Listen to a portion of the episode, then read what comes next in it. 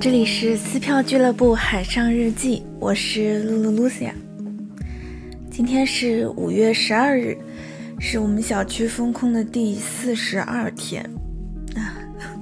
随着这个封控的时间越来越长啊，最近发现做家务占据的时间比例也在大幅的增加。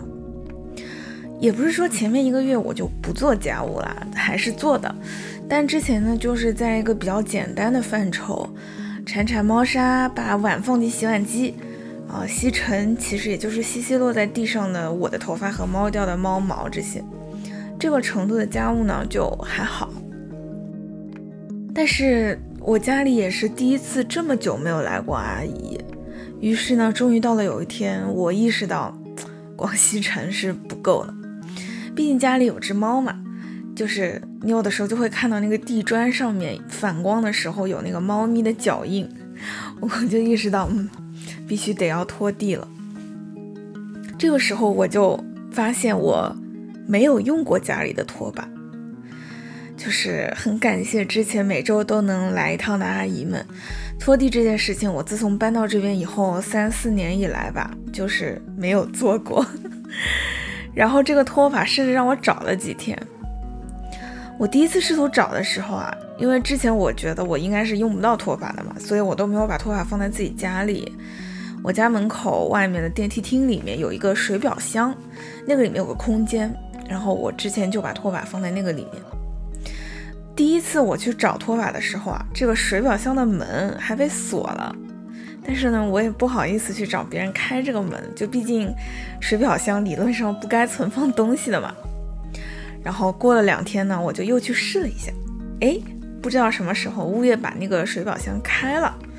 于是呢，我就把我那个真的几年没有用过的拖把呀，从水水表箱里面救出来。然后首先就是洗拖把，光是洗拖把呢，就花了我很多时间啊。然后终于拖地了，拖地这个感觉怎么说呢？就是又熟悉又陌生。有一种回到小学的那个时候做大扫除的那个感觉。此外呢，我就是发现我的吸尘器啊，有一天呢，我很认真的用很大的功率，反反复复把我的地毯吸了好几遍，然后就发现全是猫毛，就是几乎要塞满那个集尘箱的程度，惊呆我真的。然后我就意识到，我的吸尘器可能也需要清洗了。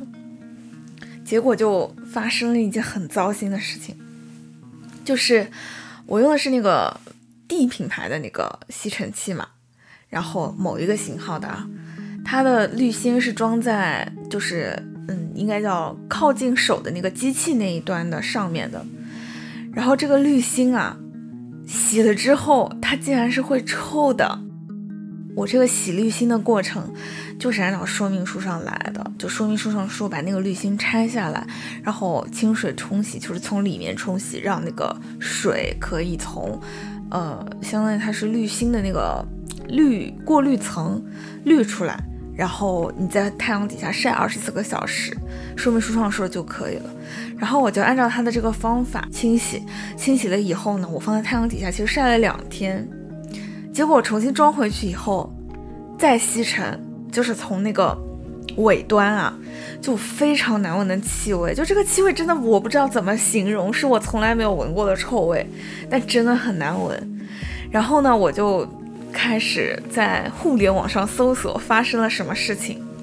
结果我在。小红书上面搜了以后，发现很多人都说这个东西是不能洗的。就虽然它的说明书上说可以洗，但是很多人洗了以后都会有臭味。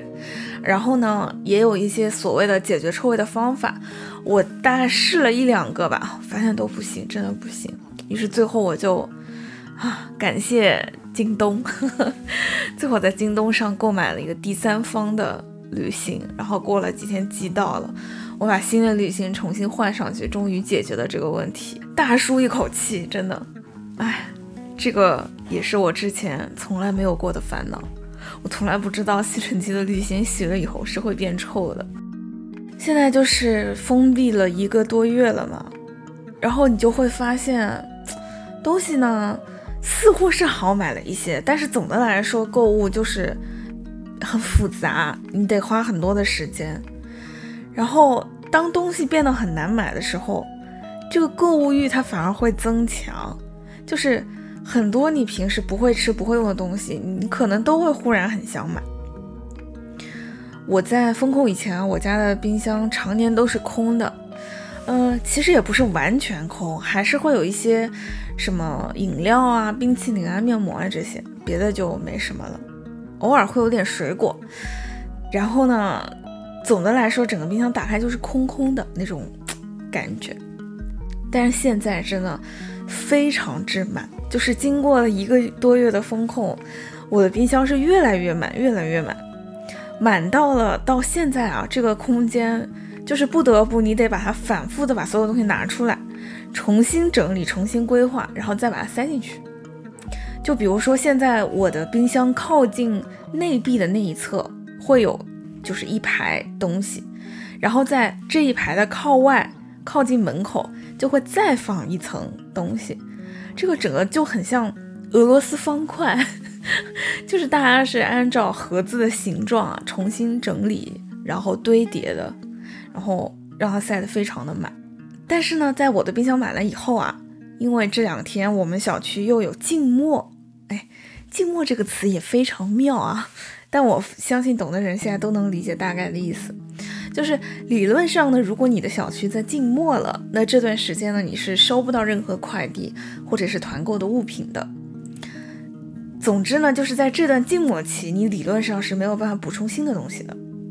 所以在这个静默期开始之前啊，你就会有更强烈的“我是不是应该再买点什么”的这种感受。于是呢，就是前两天我又买了一些东西，然后在静默的前一天呢，我们的街道又发了蔬菜和一些物资。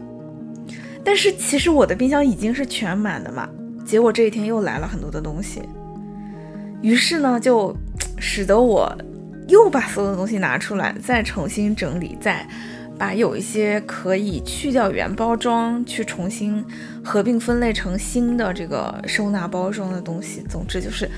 倒腾来倒腾去，让它重新的排列组合，把充分的卡位，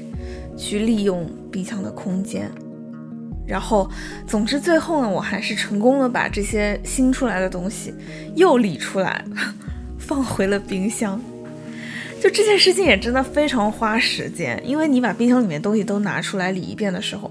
可能你理完了还得把你整个厨房间再全部大打扫一遍，就是，每天就有很多的时间，现在都在这些琐碎的家务里面，就是 我其实觉得挺妙的吧，就是我的生活竟然会有这样的一天，嗯。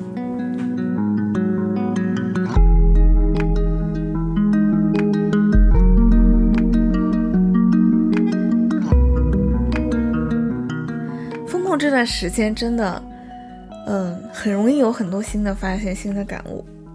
今天的推荐呢，也和一个所谓的新发现相关，就是确实最近会有很多人多了一个所谓的社交辞令，就是啊，解封以后我们一起去做什么做什么吧。虽然有些人说这是一种社交辞令，但说实话，我觉得它跟过往的一些社交辞令还是不太一样的。因为过去有些什么，改天我们一起去什么什么，下次一定 这种，其实确实是有点应付的啦。因为老实说，就是改天其实就是现在不想，对吧？下次一定就是这次不要，对不对？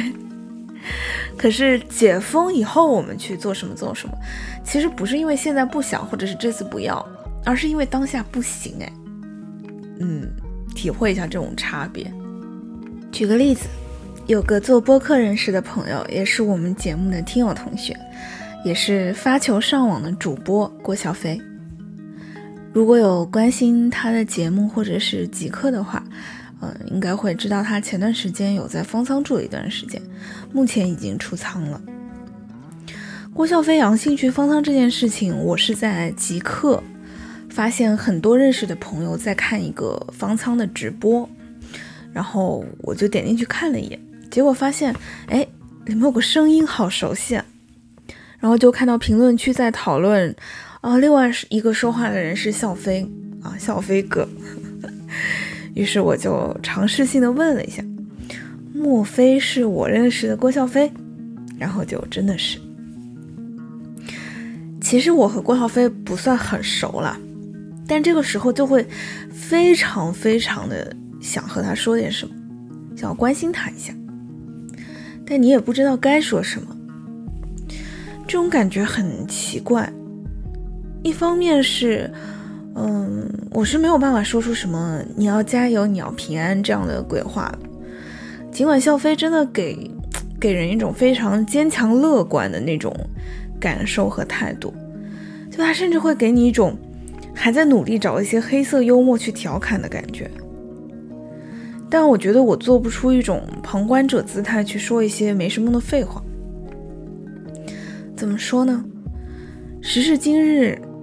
奥密克戎真的跟其他的所有疾病都不一样了。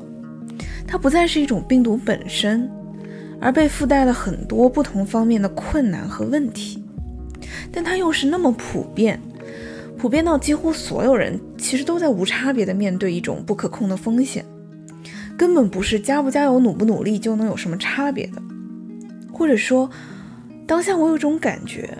我此刻不管说什么都是废话，都是无用的，但是我又真的特别想说点什么。当下我，然后我就有一种最真实的反应，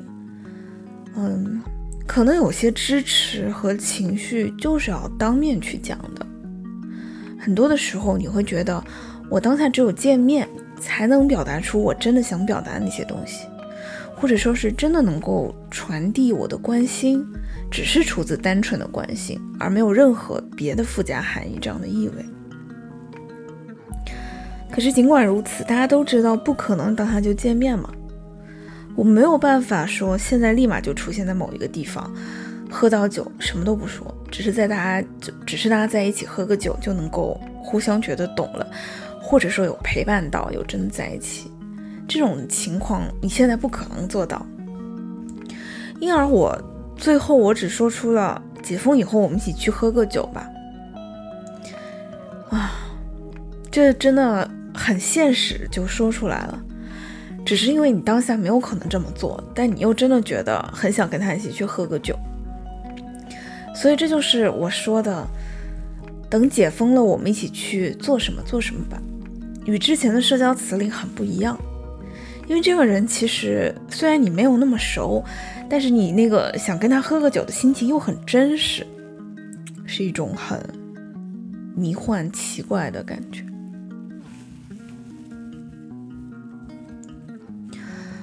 我想了想，这次风控也是我。跟我的很多朋友第一次这么久都没有见，包括我跟小友和大卫，是从我们认识以来，不管是小友和大卫，都是认识以来第一次这么久没有见到面。啊，当然还有一些很亲密的朋友，也是第一次这么久没有见到了。说实话，其实我一直觉得我是个很宅的人。很多时候出去玩啊、见面啊，我都是比较被动的那一个，被大家拖出去的。甚至有的时候我都懒得出门，然后大家来我家，包括有的时候，呃，我们之前有些节目，大家是在我家录的，其实不是因为没有地方录，只是因为我不想出去而已。就大家都很照顾我吧，我感觉我真的是一个。很不喜欢出门，然后很懒得走出家门的人，可能也不是一个那么热爱社交的人。啊，虽然这么讲很奇怪，我真的很喜欢我的朋友们，但是我其实以前一直都觉得我可能不是一个很需要朋友的人，就是，嗯，也不需要朋友很多，也甚至不是说一定得有朋友的，嗯。我觉得我没有朋友，似乎可能也是 OK 的。但是在这种心态下，你真的交到的那些朋友，你会更加觉得真的是非常非常宝贵的人。你有一群这么宝贵的朋友，却在这么长的时间没有能见到面，你真的会开始设想，哎，下一次我们能见面的时候，我们会去做什么？我最近就会经常去设想，哦，下一次我要和我的朋友们一起去玩桌游、玩剧本杀，一起去喝酒、去唱歌、去吃饭、吃火锅。我不太能吃辣，呵 呵可能就是得是鸳鸯锅。然后大家一起出去旅行，去兜风，去晒太阳，会有很多很多的设想。今天会想到这个，其实也跟今天的推荐有关了。这两天我有看到一个 B 站的直播项目，呃，或者说是线上内容，名字叫万籁，它有点像是用那个行车记录仪的视角，就是开车的第一视角，然后在城市的。路上一直一直的开，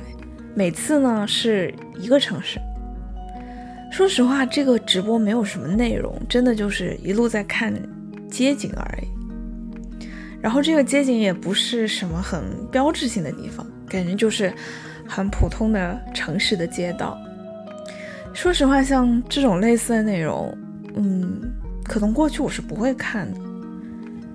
但是那天我打开的时候。厦门，我打开厦门的那一天的直播，第一反应就是啊，我真的好想跟大家一起去厦门啊！当下有一种，我竟然也会有愿意花时间、花力气去做一件 很麻烦的事情的感觉，很奇妙。万籁这个直播还挺有意思的，之前他已经去过了武汉。厦门，然后昨天是长沙，明天晚上会去重庆，是在十三号晚上的十点四十左右吧。嗯，B 站的视频号和呃 B 站上的那个直播都可以看得到。另外十六号的，也就是星期一晚上的十点四十，还会有一些嗯，算是有名的人吧。跟大家一起聊聊天，那天会有就是最近那个零七三快男的张远和路虎，然后还有陈丽啊、刘震云啊、朱恩池啊、焦麦琪啊他们，我应该会听听看吧。如果我不再跟我的朋友们聊天的话，啊，真的好想他们呀。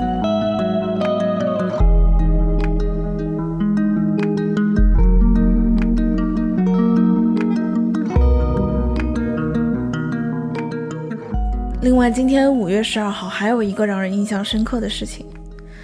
就是十五年前的汶川地震。嗯，在那之后，每年的五幺二就被定为了中国防灾减灾日，今年是第十四年。今年的主题是减轻灾害风险，守护美好家园。怎么说呢？怎样算作减轻灾害风险？美好家园守护的究竟是谁呢？我不想继续深思困惑了，提问好像也没有意义。那今天就不祝你快乐，祝你平安吧，拜拜。